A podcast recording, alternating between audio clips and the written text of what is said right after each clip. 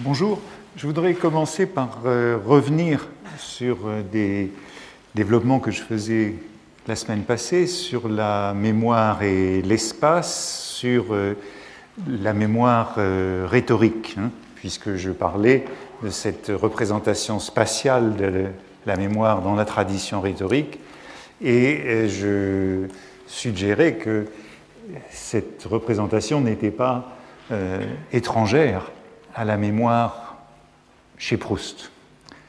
Or, euh, ce n'est pas de cette façon qu'on se représente euh, d'habitude la mémoire proustienne, tout au contraire, et je voudrais donc euh, atténuer ou présenter un peu autrement cette analogie que je proposais entre la mémoire proustienne et la vieille mémoire rhétorique. Bien évidemment, il ne s'agit pas d'une euh, identification.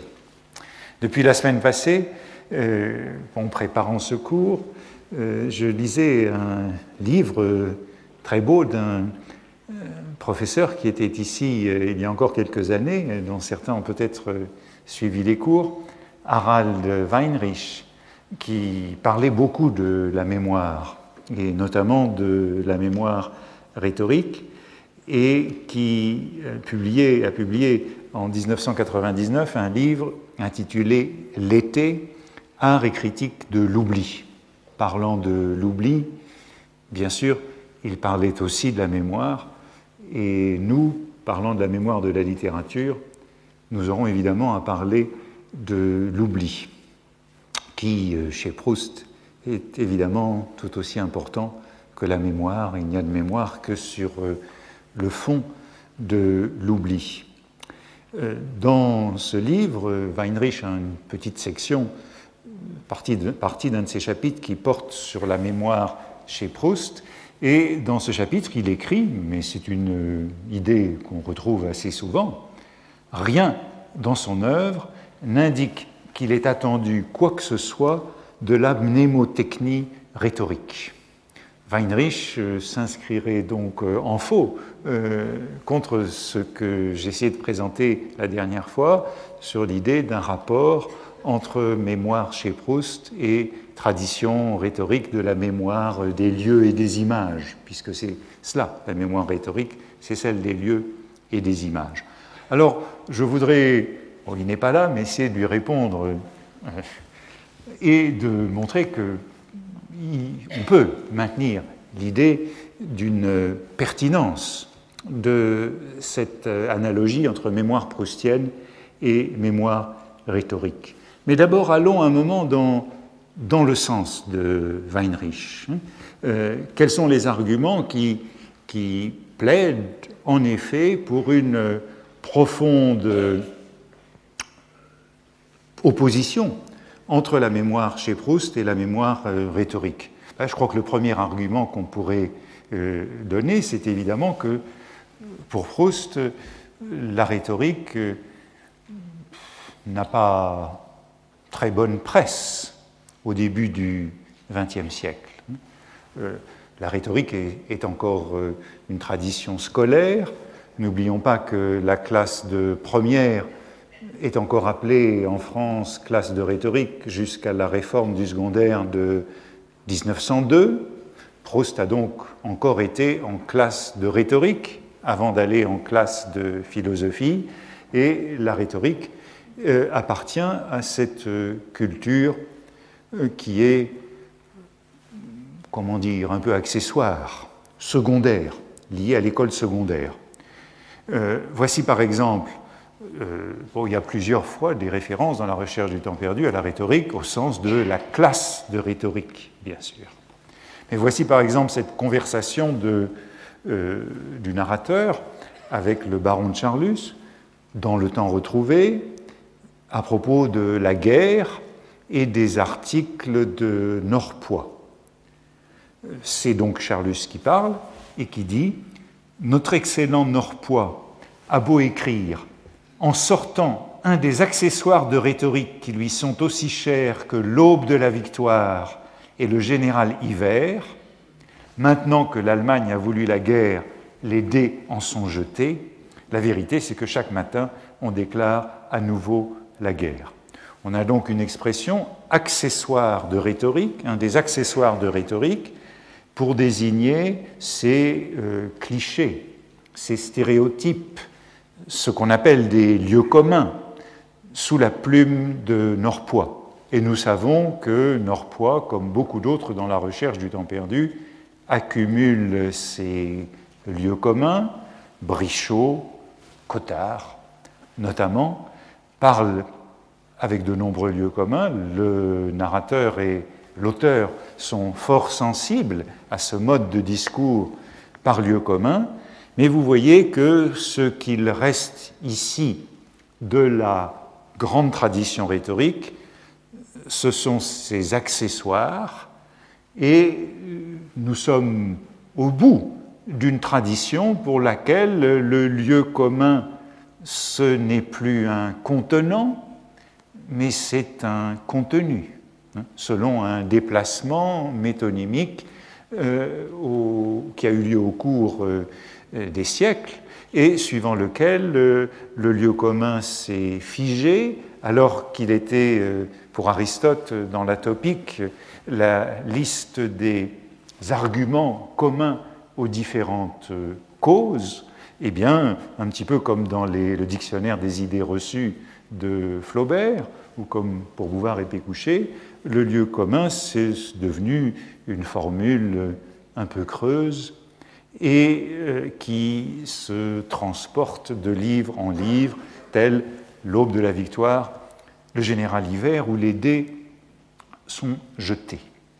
La culture rhétorique, elle est donc chez Proust largement dégradée, en effet. Alors ici, j'ai un petit mot qui me demande, lorsque je fais des citations, euh, d'indiquer les pages, ce que je n'avais pas fait dans les cours précédents. Euh, eh bien, je crois que je vais le faire, puisqu'on me le demande. Euh, dans ce cas-là, je renverrai la Pléiade, puisque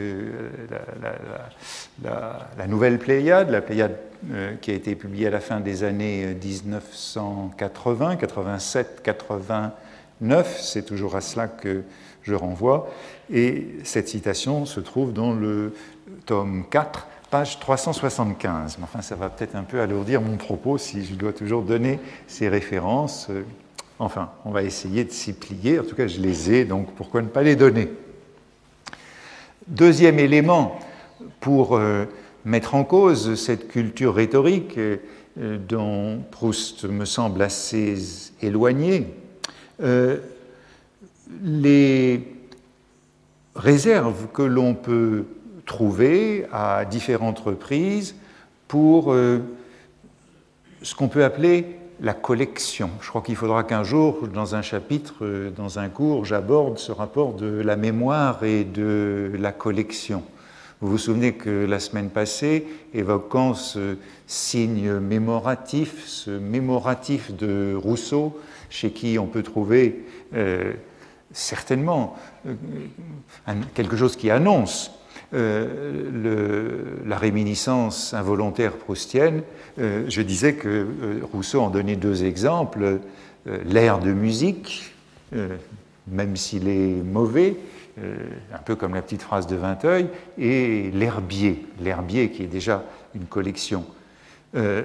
or, Proust est évidemment très éloigné de cette tradition euh, de, de la collection de l'herbier. Voici ce qu'il en dit par exemple, c'est dans Combré, tome 1, page 177, à propos justement de, de l'échec de sa vocation d'écriture à la fin de Combré. Euh, grand thème qui traverse toute la recherche, euh, l'échec de l'écrivain, ainsi s'entasser dans mon esprit, comme dans ma chambre les fleurs que j'avais cueillies dans mes promenades ou les objets qu'on m'avait donnés, une pierre où jouait un reflet, un toit, un son de cloche, une odeur de feuilles, bien des images différentes sous lesquelles il y a longtemps qu'est morte la réalité pressentie que je n'ai pas eu assez de volonté pour arriver à découvrir. Alors on a là une parenthèse, comme souvent chez Proust, il y a des choses importantes dans ces parenthèses. La parenthèse, c'est la comparaison. Ces choses qui s'accumulent dans son esprit euh, dans son esprit impuissant à les transformer en littérature, comme des fleurs cueillies, un peu l'herbier de Rousseau, qui n'est pas ici mémoratif, des objets qu'on m'a donnés, eh bien ce qui s'accumule de manière euh, vaine, qui est signe d'échec, ce sont des, sensations, des sensations inabouties qui n'ont pas été euh, au bout de la réflexion qu'elles sont censées susciter, comme on le découvrira à la fin du temps retrouvé. Donc une pierre avec un reflet, hein, il y a là un élément visuel, un son de cloche, une odeur, bruit, odeur, un toit. Donc une image, une couleur, bien des images différentes. Il y a donc une grande méfiance de la part du narrateur de la recherche du temps perdu à l'égard de cette mémoire de l'intelligence, de cette mémoire euh, rationnelle qui est très souvent identifiée à la mémoire des yeux. Hein, les yeux, pour le narrateur, c'est le sens de l'intelligence. Et on le sait, les réminiscences proustiennes capitales, ce ne seront pas des réminiscences qui passent par les yeux, mais par euh, les autres sens. Il y a donc une méfiance à l'égard de tout ce qui est de l'ordre de, oui, de, la collection. Euh, souvenons-nous ici de Swann, collectionneur et artiste impuissant. Je pense que j'aurai à y revenir puisque c'est un aspect important, c'est un aspect qui peut relier également Proust et Walter Benjamin, l'auteur allemand qui a été l'un de ses premiers traducteurs très intéressé à la notion de collection. Et dans la collection, il y a le rapport entre euh, euh, l'impuissance et l'idolâtrie. C'est celui qui, idolâtre les objets et qui est incapable d'aller au-delà de ce sentiment d'idolâtrie. Euh, toujours au tout début de Combray, dans cette ouverture que je commentais les semaines passées, cette mémoire de L'intelligence, qui est donc une mémoire des yeux, est fortement discréditée. Euh, c'est juste avant le passage sur la Madeleine qui va transformer les choses. Comme ce que je m'en serais rappelé de Combray, m'eût été fourni seulement par la mémoire volontaire, la mémoire de l'intelligence, et comme les renseignements qu'elle donne sur le passé ne conservent rien de lui, je n'aurais jamais eu envie de songer à ce reste de Combray. Souvenez-vous de l'ouverture, la seule scène de Combray dont le narrateur s'est d'abord souvenu, c'est le drame du coucher, la lanterne magique et puis le drame du coucher. Et puis il y a une sorte d'échec de la mémoire de l'intelligence, de la mémoire volontaire qui ne transmet que des éléments morts du passé. Les renseignements qu'elle donne sur le passé ne conservent rien de lui. Dans un entretien qu'il a donné au journal Le Temps, le jour de la publication du côté de chez Swann en 1913, un entretien qui qu'on trouve aujourd'hui dans le, dans le volume de la Pléiade, le Contre Sainte-Beuve dans la Pléiade, Proust, euh, de manière assez pédagogique, euh, expliquer euh, son projet dans le roman dont le seul premier volume était en cours de publication. Et il disait, la mémoire volontaire, qui est surtout une mémoire de l'intelligence et des yeux. Vous voyez cette association qui est toujours faite entre l'intelligence et les yeux, euh, ne nous donne du passé que des faces sans vérité on peut s'interroger un moment sur ce mot de, face. Elle nous donne simplement la surface, la silhouette de la vérité. Elle n'a pas, j'ai envie de dire, ni profondeur ni couleur. C'est ce qui manque à ces effigies de vérité qui sont celles de l'intelligence.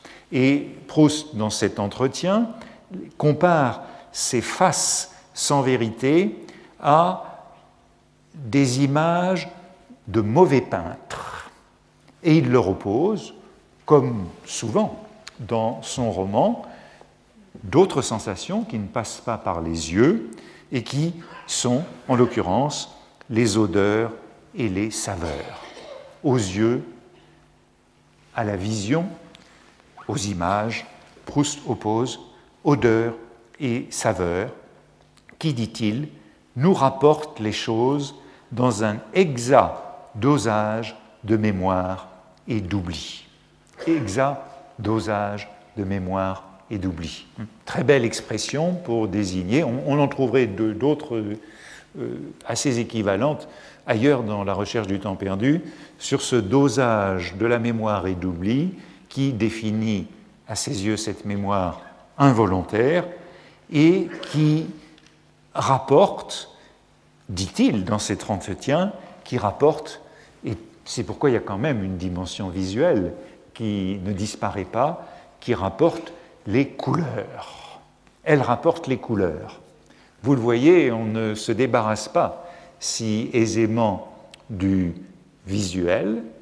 La mémoire des yeux ne nous donne que des faces sans vérité, des effigies, des surfaces, des silhouettes, tandis que euh, les, les odeurs et les saveurs, les souvenirs involontaires en général, nous rapportent les choses elles-mêmes et, Proust précise ici, les couleurs. On retrouve, me semble-t-il, ici le visuel et on peut sans doute euh, remarquer que dans ces couleurs, euh, il y a quelque chose qui rime avec odeur, saveur. Odeur, saveur, couleur. Voilà ce que nous rapportent les mémoires involontaires. Et on pourrait citer de ces réminiscences qui apparaîtront plus tard dans la recherche et qui sont liées à une couleur. Par exemple, cet élément de lustrine verte qui est un leitmotiv à travers toute la recherche, un leitmotiv assez fugitif qui avait plus d'importance dans les brouillons. Vous voyez, il y a quelque chose euh, ici qui nous fait penser à de vieilles querelles sur euh, le dessin et la couleur en peinture. Hein. Euh, la mémoire de l'intelligence, elle est du côté du dessin, de la silhouette, de la face. Cette mémoire de, de la sensation, cette mémoire involontaire, elle est plutôt du côté de la couleur. Hein. C'est la querelle fameuse entre Ingres et Delacroix, mais vous le voyez, euh, sans doute, euh, voilà encore un argument qui irait contre euh, une référence à la mémoire rhétorique et à la mnémotechnique, mais enfin, l'élément de la couleur revient ici, et n'oubliez pas à ce propos ce que je vous rappelais la semaine passée sur cette mémoire rhétorique qui insistait beaucoup sur les couleurs. Dans la rhétorique à Erenius, euh, les, les, choses que l'on place dans les lieux pour se souvenir d'un discours, eh bien, ce sont des choses qui sont fortement colorées, justement pour qu'on s'en souvienne. Allons donc un petit peu dans l'autre sens. Certes, ce n'est pas la mnémotechnie au sens traditionnel, mais ce qui m'intéressait de souligner, c'est le caractère spatiale de cette mémoire proustienne qui est toujours définie, volontaire ou involontaire, des yeux ou euh, des autres sens, comme une mémoire qui a une dimension architecturale, une dimension archéologique, une dimension spatiale. Toujours au tout début euh, de l'ouverture,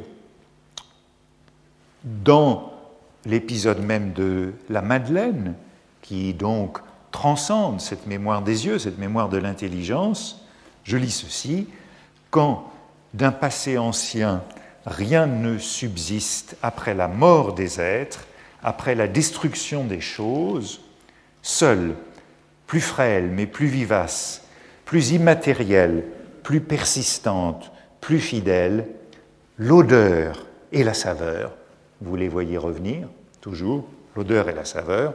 L'odeur et la saveur restent encore longtemps comme des âmes à se rappeler, à attendre, à espérer, sur la ruine de tout le reste, à porter sans fléchir sur leurs gouttelettes presque impalpables l'édifice immense du souvenir.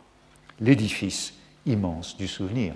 Vous voyez ce souvenir qui n'a plus pour fondation que l'odeur ou la saveur, hein, ce peu de choses, cette gouttelette presque impalpable, impalpable, il est décrit comme un édifice, comme une bâtisse et comme l'expression que j'employais la dernière fois, comme un, un palais de mémoire.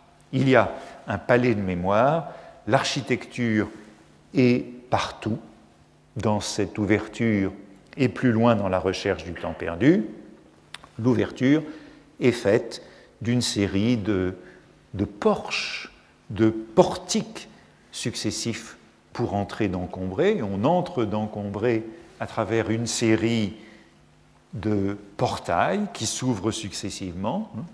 le dormeur éveillé des premières pages, puis euh, les chambres qui donnent l'ampleur à cette ouverture au-delà de la chambre où se trouve le narrateur, puis la lanterne magique qui, elle aussi, pourrait être comparée à un, un art de la mémoire, à une représentation de la mémoire, avec ces, ces projections de, de Golo et de Geneviève de Brabant. Donc les chambres, la lanterne magique, le drame du coucher, la Madeleine, il y a là toute une série de porches qui s'ouvrent successivement. Il n'y a pas d'exposition au sens classique du terme, c'est ce qu'on a reproché du reste à Proust au moment de la publication du premier livre, mais le lieu, le temps et l'action ne sont pas décrits, mais il y a un espace qui s'amplifie. Euh, le roman a une structure euh, topographique à son ouverture, euh, structure topographique qui est, je dirais, très bien inscrite dans le moment où toutes les choses se mettent à tourner autour de ce dormeur éveillé des premières pages, tout se met à tourner, l'espace euh, s'amplifie, et puis il se focalise sur un point fixe, ce que le narrateur lui-même appelle un point fixe. À Combray, tous les jours, on vient d'avoir la liste des chambres qui sont énumérées, Paris, euh, Balbec, euh, Doncières, Venise, à Combray, tous les jours, dès la fin de l'après-midi, longtemps avant le moment où il faudrait me mettre au lit et rester sans dormir, loin de ma mère et de ma grand-mère, ma chambre à coucher redevenait le point fixe et douloureux de mes préoccupations. Il y a là, alors que tout s'est mis à tourner depuis le début, cette notion de point fixe qui sera celui de la focalisation du premier lieu de mémoire, Combray.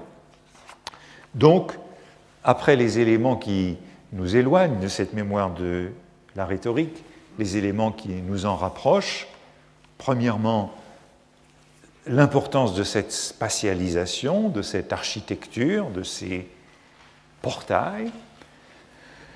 Deuxièmement, ben, je le signalais la dernière fois, l'importance euh, des, images. Allégorie de Giotto, que j'évoquais la dernière fois, qui sont des images frappantes, actives, agissantes.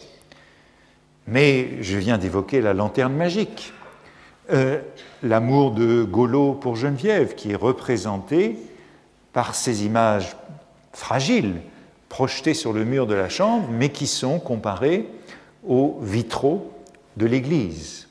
Et les vitraux de l'Église, eh bien voilà encore, évidemment, euh, des lieux rhétoriques qui disposent une mnémotechnique. Et puis, on pourrait ajouter que euh, tous les porches d'église et de cathédrales que l'on rencontrera, mais je n'ai pas le temps d'entrer dans leurs détails aujourd'hui et nous y reviendrons. Et puis il y a bien sûr la construction elle-même du livre qui euh, se présente comme lui-même comme une cathédrale.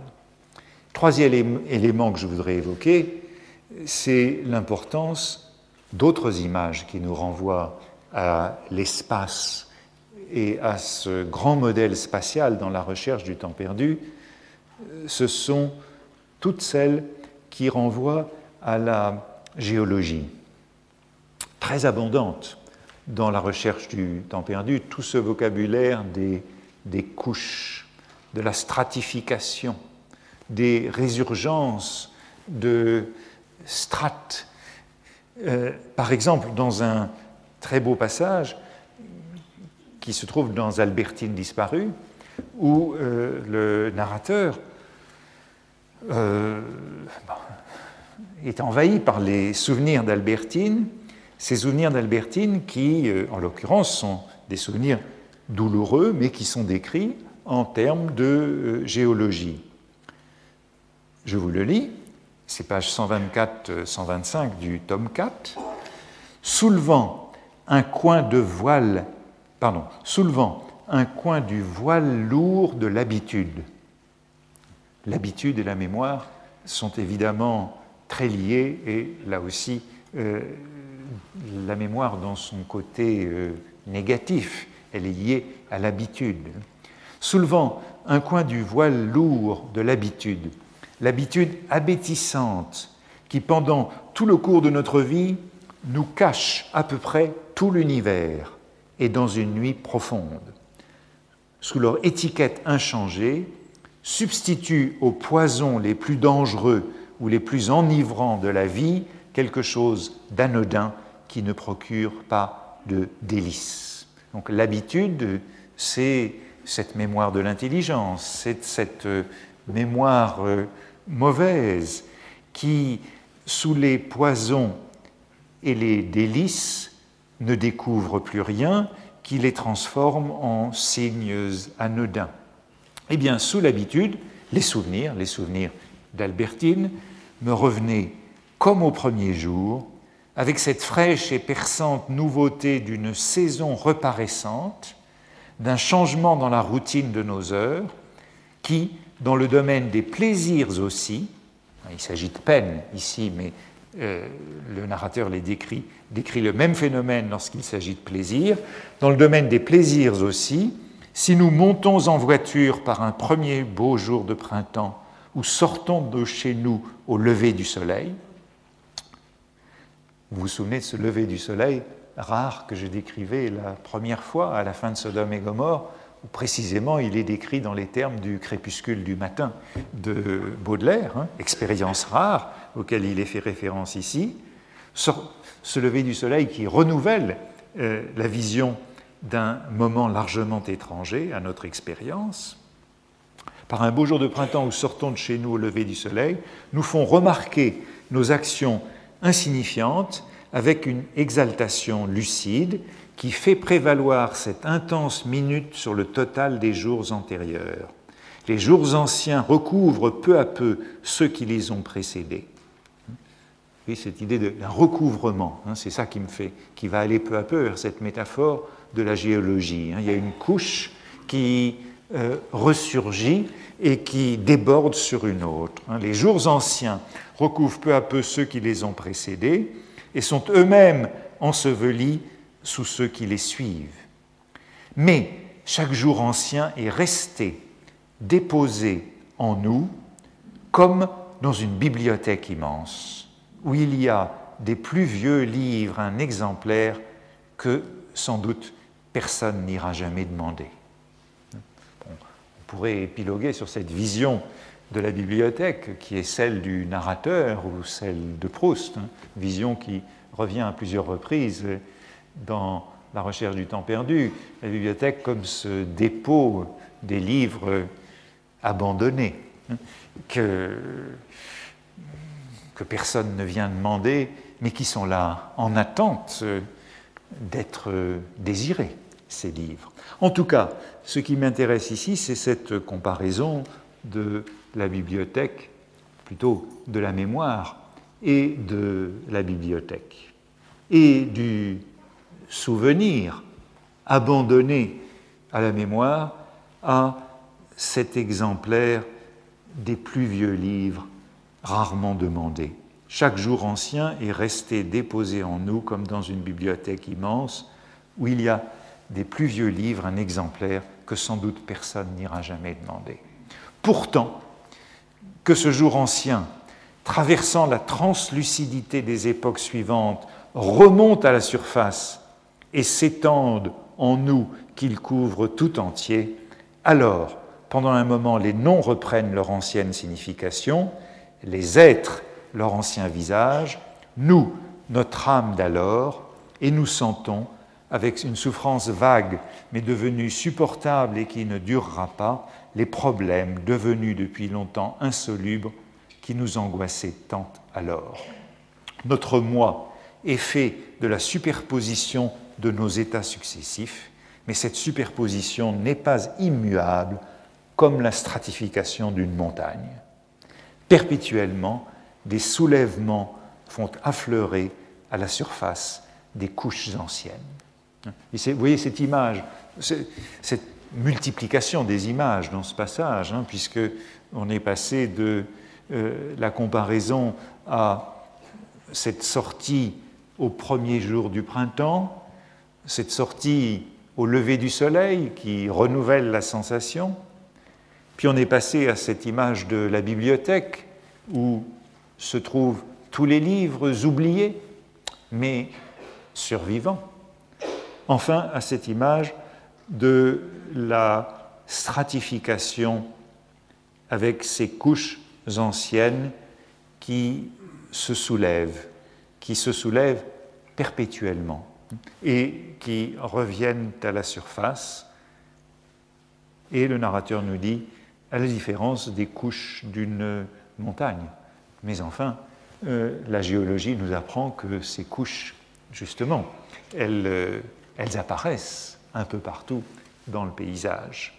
Vous le voyez, en tout cas, il y a bien une double image du moi qui est ici évoquée, une image certes temporelle, celle de ces jours anciens qui sont recouverts par les jours nouveaux, mais aussi une image spatiale pour désigner la bonne mémoire, hein, celle de la bibliothèque, celle de ces stratifications géologiques, opposée à la mauvaise mémoire de l'habitude. Vous le voyez, on aura l'occasion de revenir à ces intermittences du cœur, mais les intermittences, ce sont des résurgences. Et l'image temporelle est sans doute moins prégnante que cette image géologique ou spatiale pour la décrire. Voilà l'appendice que je voulais ajouter à euh, cette euh, analogie que je proposais la semaine passée entre mémoire proustienne et mémoire rhétorique à travers la spatialisation de la mémoire. Et maintenant, je voudrais aborder les rapports que j'annonçais à la fin de la semaine passée, les rapports de la mémoire et de la reconnaissance. Après mémoire et espace, la description de la recherche comme palais de mémoire ou comme topographie ou comme géologie, il me semble qu'il y a un corollaire de cette représentation spatiale de la mémoire et qui a trait à toute cette description du discours, de la pensée, de la lecture comme déambulation ou comme promenade. On marche dans un livre. Le rapport que je voudrais explorer un peu, filer un peu, c'est celui de la littérature et de la géographie, justement en m'opposant à la littérature et à l'histoire. La mémoire de la littérature, n'est-ce pas, une géographie de la littérature bien, plus, bien qu'une histoire de la littérature. Et la première question que je voudrais poser, euh, c'est celle de la manière dont on s'oriente dans la littérature. Comment s'oriente-t-on dans la littérature? Comment s'y reconnaît-on? Voilà le premier élément pour cette euh, notion de reconnaissance, si importante dans la mémoire et si importante aussi dans la recherche du temps perdu. Réfléchissons un moment à cette euh, métaphore, à ce modèle du roman comme euh, payrisage, comme terrain, comme territoire dont nous prenons possession. Et je voudrais commencer par, euh, je vais commencer par deux anecdotes, puisque ce sont des anecdotes qui m'ont mis sur le chemin de cette réflexion sur le voyage dans la littérature. Vous voyez que ce sont des métaphores, mais nous ne cessons pas de penser à travers ces métaphores. Hein. Euh, des anecdotes qui m'ont mis sur le chemin, sur la voie, sur la route. On n'évite pas toutes ces métaphores pour la pensée et le discours. Première anecdote, je, me permets des anecdotes qui sont un petit peu personnelles, mais vous allez voir pourquoi. Un, jour que j'allais en Italie et que je me rendais à un colloque, un, un collègue que je ne connaissais pas, que je n'avais jamais rencontré, m'attendait dans une gare. On va venir à des gares tout à l'heure, avec Proust justement, pour me conduire à quelques kilomètres de là, dans un village où avait lieu le colloque où nous nous rendions. Euh, il me prend en voiture à la gare, et puis nous empruntons un boulevard, une sorte de boulevard devant la gare, assez anonyme, dans une direction qui me sembla être celle du sud. Puis il bifurqua et j'ai eu le sentiment que nous allions vers l'ouest et que nous rejoignîmes une sorte de périphérique autour de la ville où nous nous trouvions. Et puis il hésita, il fit demi-tour, euh, et puis il emprunta vers le sud, puis il emprunta à nouveau vers le nord. Et après quelques minutes et quelques kilomètres, nous étions absolument perdus. Euh, il s'arrêta au bord de la chaussée, comme c'était un périphérique, c'était assez dangereux, et il là une passante. Ce n'est pas la passante baudelairienne ou la passante proustienne que j'évoquais l'autre jour. En tout cas, à ce moment-là, je lui dis avec euh, délicatesse qu'il me semblait que nous étions en train de tourner en rond.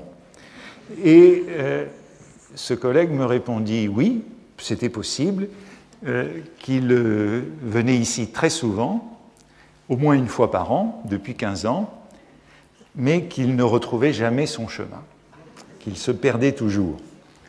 à ce moment-là, je vis un, poteau indicateur au bord de la route et, et je lui indiquais son chemin. Euh,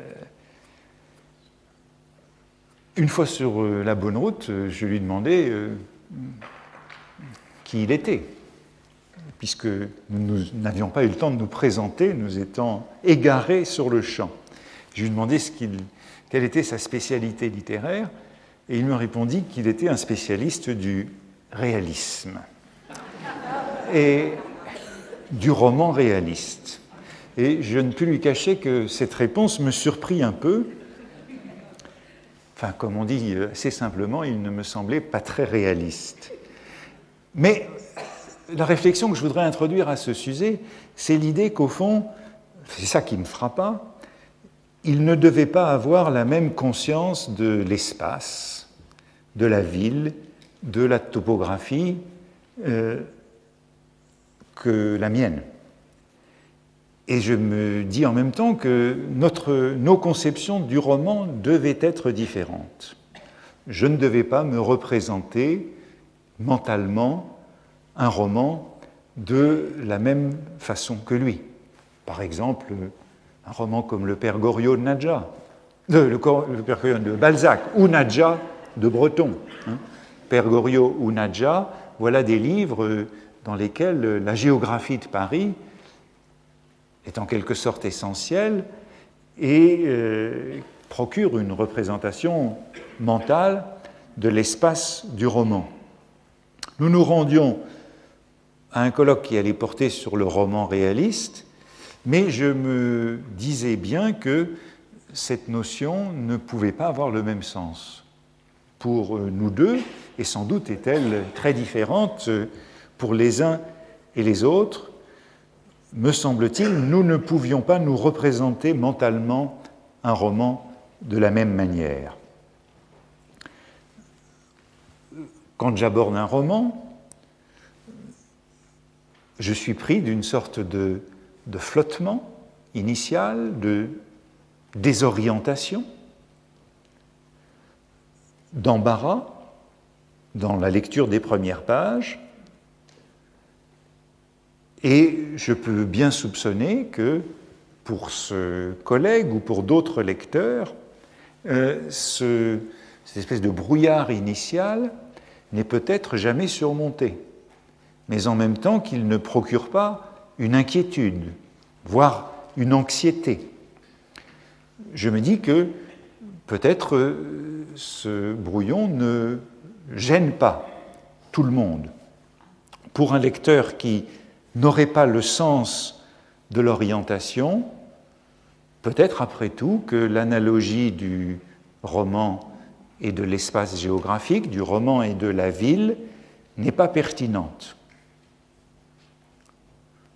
J'ai l'impression en tout cas que pour moi, il y a une assez forte analogie dans la représentation mentale entre le roman et l'espace, entre le roman et la carte.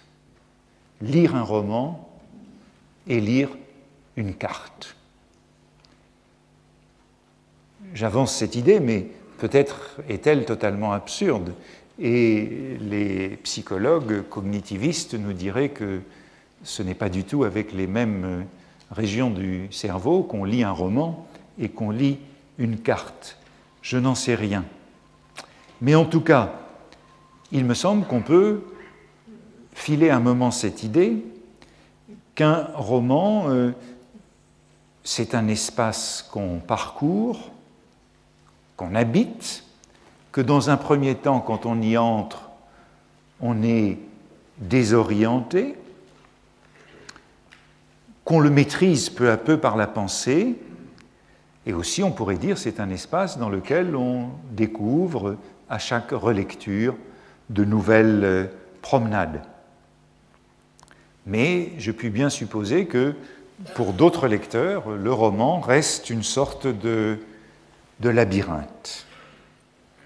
En tout cas, cela amène à réfléchir à cette idée de représentation mentale que nous avons du roman, de son intrigue, et peut-être euh, à conclure que nous n'avons pas tous la même représentation mentale du roman. Il faudrait ici peut-être faire des développements sur les rapports plus précis du roman de Proust et de la géographie.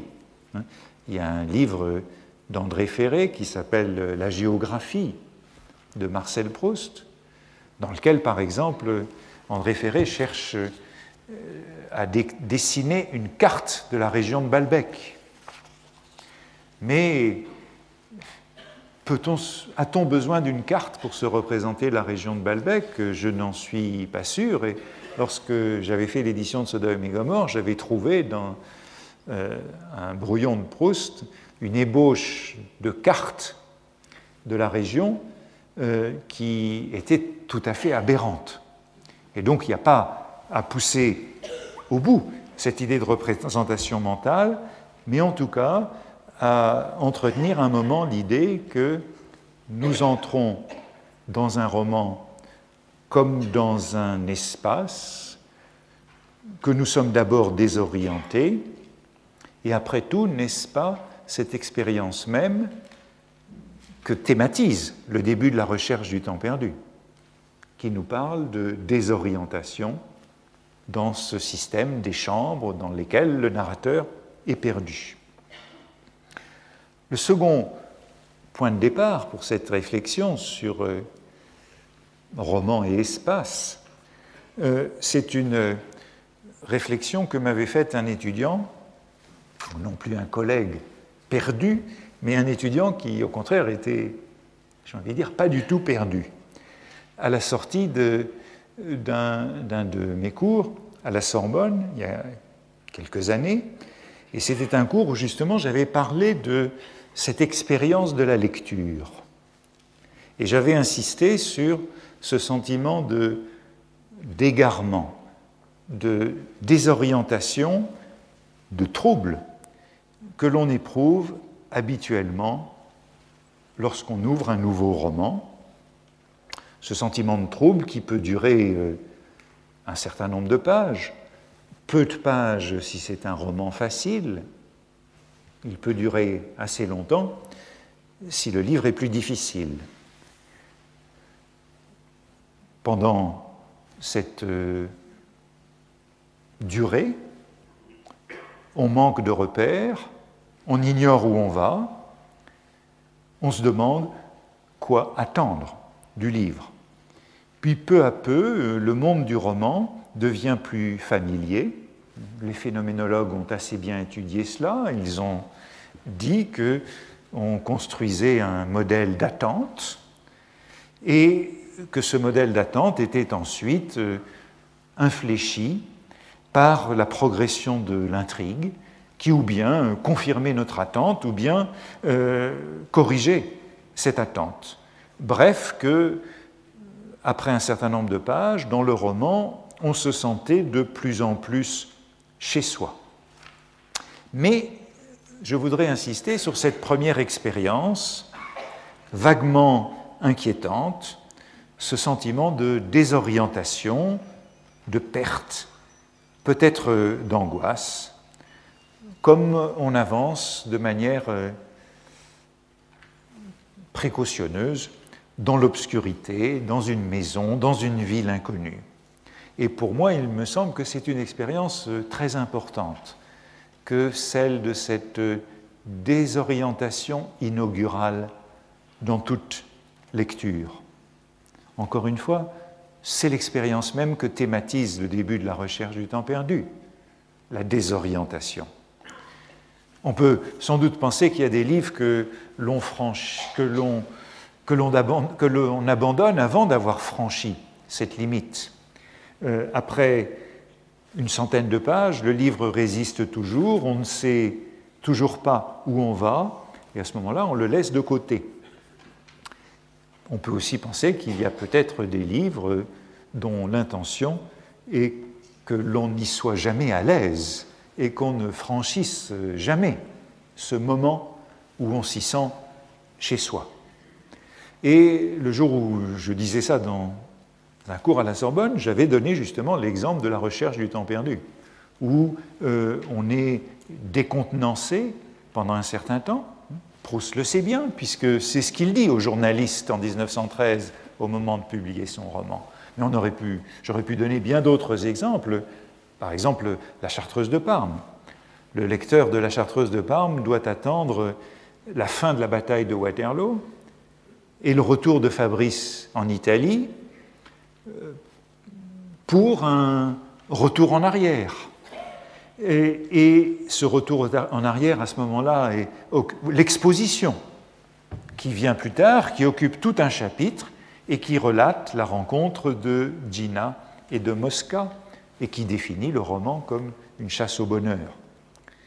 Mais dans la Chartreuse de Parme, tout le début, euh, à Milan, et puis la bataille de Waterloo, le lecteur est un peu désorienté, et d'ailleurs Balzac, dans son article sur la Chartreuse de Parme, qui connaissait bien les règles du roman, avait conseillé à Stendhal de supprimer tout le début.